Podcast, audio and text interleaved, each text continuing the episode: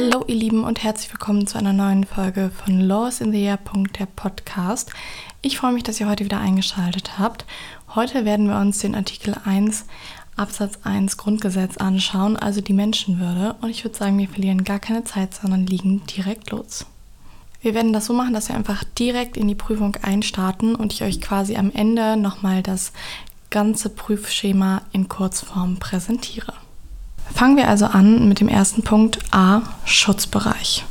Dieser wird ja, wie ihr wisst, unterteilt in persönlicher Schutzbereich und sachlicher Schutzbereich. Das Ganze wäre dann römisch erstens und römisch zweitens. Starten wir mit dem persönlichen Schutzbereich. Artikel 1 Absatz 1 Grundgesetz stellt ein jedermann Grundrecht dar.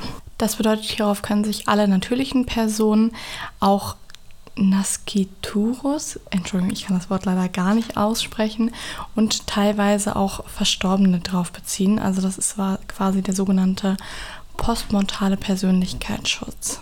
Juristische Personen können sich auf Artikel 1 Absatz 1 Grundgesetz nicht beziehen, da dies nicht wesensmäßig auf sie anwendbar ist, was ihr aus Artikel 19 Absatz 3 Grundgesetz entnehmen könnt. Damit kommen wir auch schon zu römisch zweitens, dem sachlichen Schutzbereich. Das Problem hierbei liegt darin, dass der Begriff der Menschenwürde ähm, positiv nicht klar zu bestimmen ist. Und deswegen versuchen wir das Ganze jetzt mal anhand von bestimmten Theorien. Wichtig ist bei den ganzen Theorien zu sagen, dass ihr das nur ansprechen müsst, beziehungsweise dass es nur für die Klausur relevant ist, wenn es sich um einen Verzicht auf die Menschenwürde handelt. Starten wir mit der einen Ansicht der Mitgift-Theorie.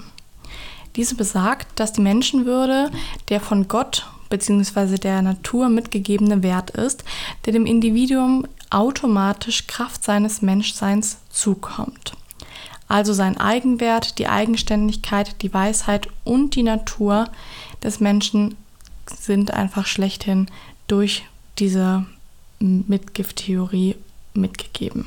Nach dieser Mitgifttheorie ist ein Verzicht auf die eigene Menschenwürde praktisch unmöglich. Kommen wir damit auch schon zur anderen Ansicht der Leistungstheorie. Diese besagt, dass dem Menschen seine Würde aufgrund des eigenen selbstbestimmten Verhaltens zukommt. Man kann auch in Klammern sagen Leistung der Identitätsbildung. Und diese hängt vom Wollen des Einzelnen ab. Und nach dieser ist ein Verzicht auf die eigene Menschenwürde prinzipiell möglich. Kritik der beiden Ansichten ist quasi, dass diese unscharf sind und bei ihrer Herleitung kann man auch keine Klarheit irgendwie sehen. Deswegen ähm, müsstet ihr das bitte bei der Kritik für beide am Ende anbringen. Das wäre jetzt quasi die positive Abgrenzung äh, zum Begriff der Menschenwürde. Und ähm, die Literatur bzw. die herrschende Meinung sagt, dass es besser wäre, eine negative Abgrenzung vorzunehmen. Aber merkt euch, diese positiven Ansichten müsst ihr immer dann bringen, wenn es sich um einen Verzicht auf die Menschenwürde handelt. Also besser ist diese negative Abgrenzung. Hier schauen wir uns die Verletzung der Menschenwürde an. Da kann man sagen, dass bei einer Behandlung, welche die Subjektsqualität des Menschen prinzipiell in Frage stellt und ihn zum bloßen Objekt des staatlichen Handelns macht, dann haben wir eine sogenannte Objektformel und das stellt eine Verletzung der Menschenwürde dar. Ich wiederhole die Objektformel nochmal.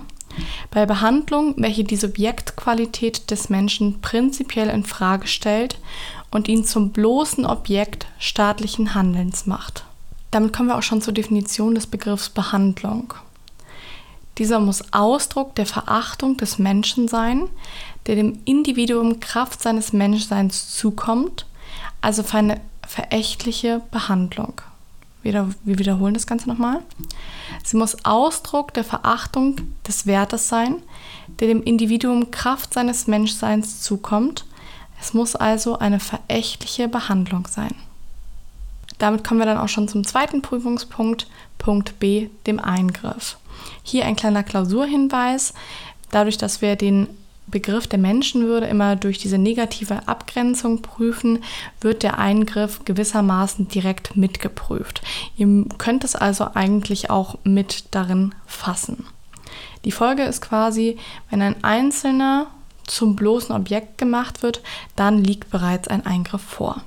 Und damit kämen wir dann auch schon zum Punkt C der Rechtfertigung. Hier ist wichtig zu betonen, dass es keine Rechtfertigung gibt. Jeder Eingriff ist zugleich eine Verletzung der Menschenwürde. weil die Menschenwürde ist ja unantastbar. Das heißt, jeder Eingriff ist ungerechtfertigt und mithin eine Verletzung der Menschenwürde. Kommen wir damit nochmal zu einigen Prüfungshinweisen. Wegen dieser negativen Abgrenzung ist es besser, nicht so wie jetzt vorgestellt, Schutzbereich, Eingriff und Rechtfertigung zu prüfen, sondern ihr würdet das Ganze so prüfen, dass ihr prüft, ob eine Verletzung der Menschenwürde vorliegt. Das bedeutet, ihr nehmt zuerst den Begriff und die Abgrenzungsprobleme, die ihr dann im ersten Schritt darstellt. Im zweiten Schritt stellt ihr die Objektformel dar, definiert und subsumiert das Ganze.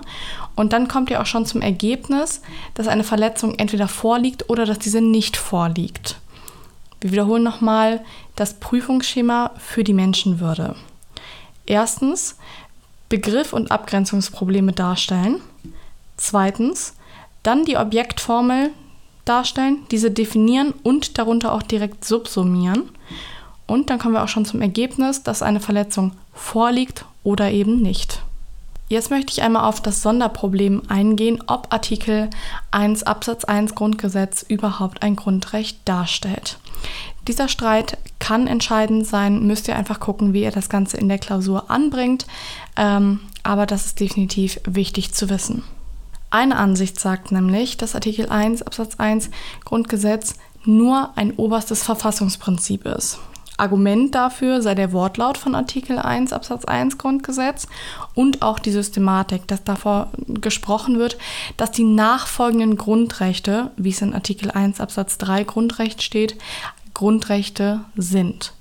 Das wäre die eine Ansicht, die das Grundrecht der Menschenwürde nur als oberstes Verfassungsprinzip betrachtet. Jetzt schauen wir uns die, äh, die herrschende Meinung an. Die sagt, dass die Menschenwürde ein oberstes Verfassungsprinzip und ein Grundrecht darstellt. Argument hierfür sei die historische Entwicklung und Bedeutung der Menschenwürde. Dann schaut die herrschende Meinung auf die Systematik und sagt, die Abschnittsüberschrift des ersten Abschnitts bezeichnet ja Grundrechte und darunter ist Artikel 1 Absatz 1 Grundgesetz das erste Grundrecht, was genannt wird. Und zu guter Letzt weist es noch auf den Wortlaut hin von Artikel 142 Grundgesetz, welcher eindeutig das Ganze kennzeichnet. Beachtet bitte, dass der Streit keine Rolle spielt, wenn Artikel 1 Absatz 1 als kollidierendes Verfassungsrecht Bedeutung erlangt, zum Beispiel als Teil der öffentlichen Sicherheit im Rahmen von Paragraph 14 OBG NRW oder zum Beispiel Paragraph 8 Polizeigesetz NRW. Der Streit würde sich demnach theoretisch nur auf die losgelöste Rügefähigkeit von Artikel 1 Absatz 1 im Rahmen der Verfassungsbeschwerde auswirken. Allerdings wird im in dem Rahmen auch ein anderes Grundrecht betroffen sein, sodass die Verfassungsbeschwerde ohnehin zulässig sei. Ist die Beschwerde einmal zulässig, ist Artikel 1 Absatz 1 auch nach der anderen Ansicht als kollidierendes Verfassungsrecht zu prüfen. Das war's auch schon zur Menschenwürde. Ich hoffe, es hat euch gefallen. Wenn ihr jetzt sagt, an der einen oder anderen Stelle hätte ich gerne noch ein bisschen mehr Erklärung, schreibt mir gerne bei Instagram, lasst mir gerne eine Bewertung da und dann freue ich mich, wenn wir uns beim nächsten Mal wieder hören. Bis dann!